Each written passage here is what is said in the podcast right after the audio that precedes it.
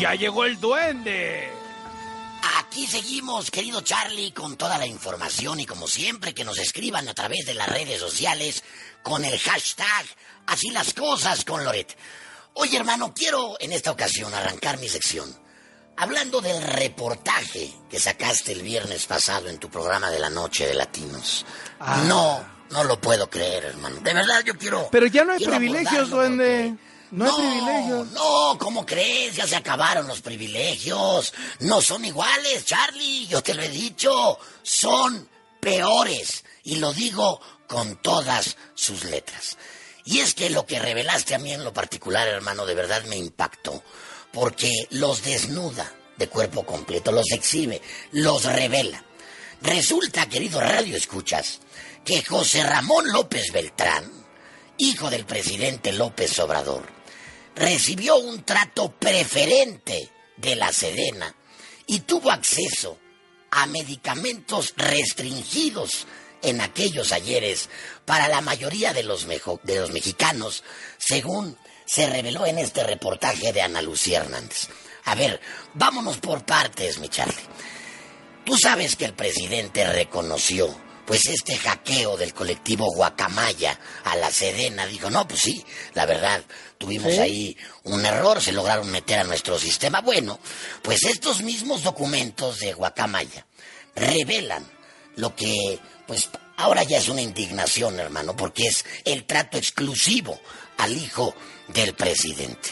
Según este reportaje de Ana Lucía, José Ramón López Beltrán fue trasladado al Hospital Central Militar en febrero de 2021 al enfermar de COVID-19. Y en estos documentos de Guacamaya Leaks se establece que personal de la Sedena le proporcionó, ah, porque es el hijo del presidente, a él sí, los medicamentos que en su momento había negado a la población mexicana, que eran Remdesivir y Baricitinib. De acuerdo con estos documentos, tres elementos de la Sedena se trasladaron en un vehículo de la corporación con características civiles para recibir y trasladar los medicamentos para José Ramón López Beltrán al Hospital Central Militar. Acudieron por ellos al almacén central de la Secretaría de Salud y, bueno, se fueron al aeropuerto, ahí se fueron directamente al hospital militar. A ver, hermano, tú lo comentabas en tu programa.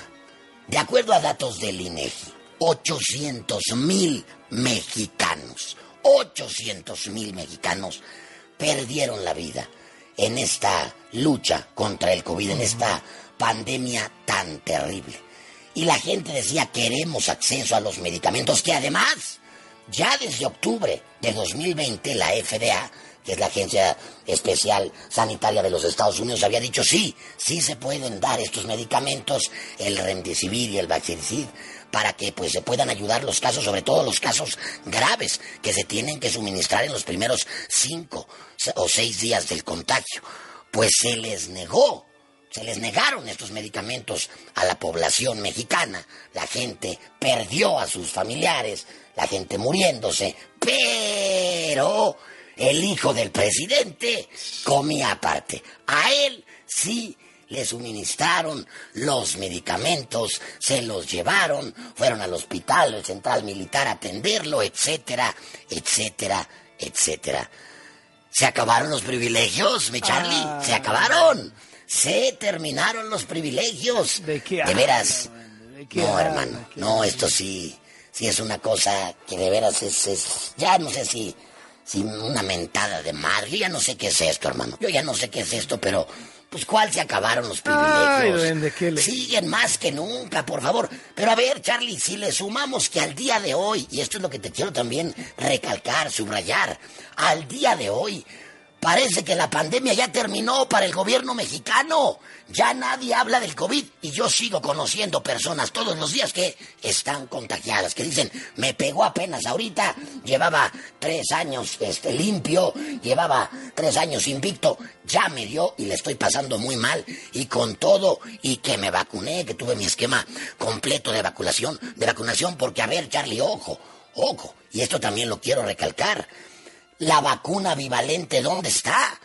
esa que, que, que tiene Pfizer, que los Estados Unidos incluso, incluso ofrecieron a México, la vacuna de Moderna también bivalente, que quiere decir que te cuida de la primera variante de la Delta y también de la Omicron.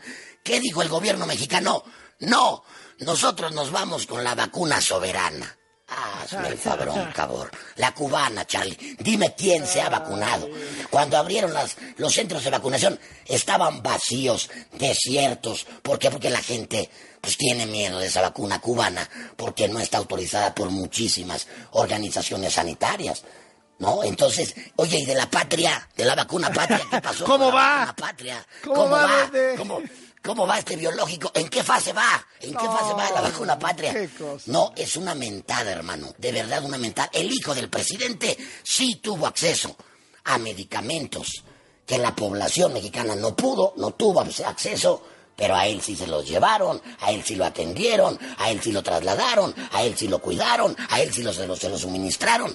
Pero mientras 800 mil mexicanos, con datos del propio INEGI, perdieron la vida ante la pandemia de COVID-19. ¿Qué más trae, Duende? ¿Qué más? trae? Ay, hermano. Oye, perdón, es que sí, sí calienta, hermano. Oye, otra cosa que también, esto ya no calienta, esto ya da risa. Lo que te voy a contar a continuación. Porque sacaron un comunicado. Los gobernadores de la cuarta transformación, gobernadoras y gobernadores, también la jefa de gobierno Claudia Sheinbaum, integrantes de la cuarta transformación, condenaron enérgicamente, rechazaron totalmente la propuesta presentada por legisladores y líderes republicanos de los Estados Unidos para, pues, coquetear con la posibilidad de una intervención militar en, en, suelo mexicano con el pretexto de enfrentar a los cárteles mexicanos. Bueno, se pusieron muy dignos, la soberanía, no puede ser. ¿Y quién crees que estuvo ahí dentro de los que firmó Michel? No, prepárate para reír, por favor. Miguel Barbosa, el fallecido gobernador de Puebla, estaba en la lista de los que firmaron este documento.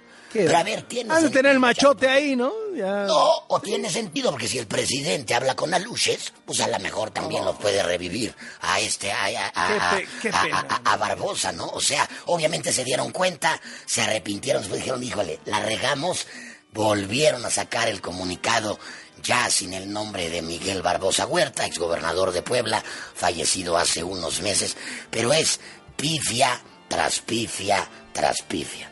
Obviamente, pues esto cayó en la risa y, por cierto, hace unas horas, eh, Marcelo Ebrard Casaubon, el secretario de Relaciones Exteriores, puso un tuit de que va directo a Washington, puso despegando hacia hacia Washington, México será defendido. Vamos a ver qué puede hacer por allá, Marcelo. ¡De regreso a las cloacas! ¡Regresaré!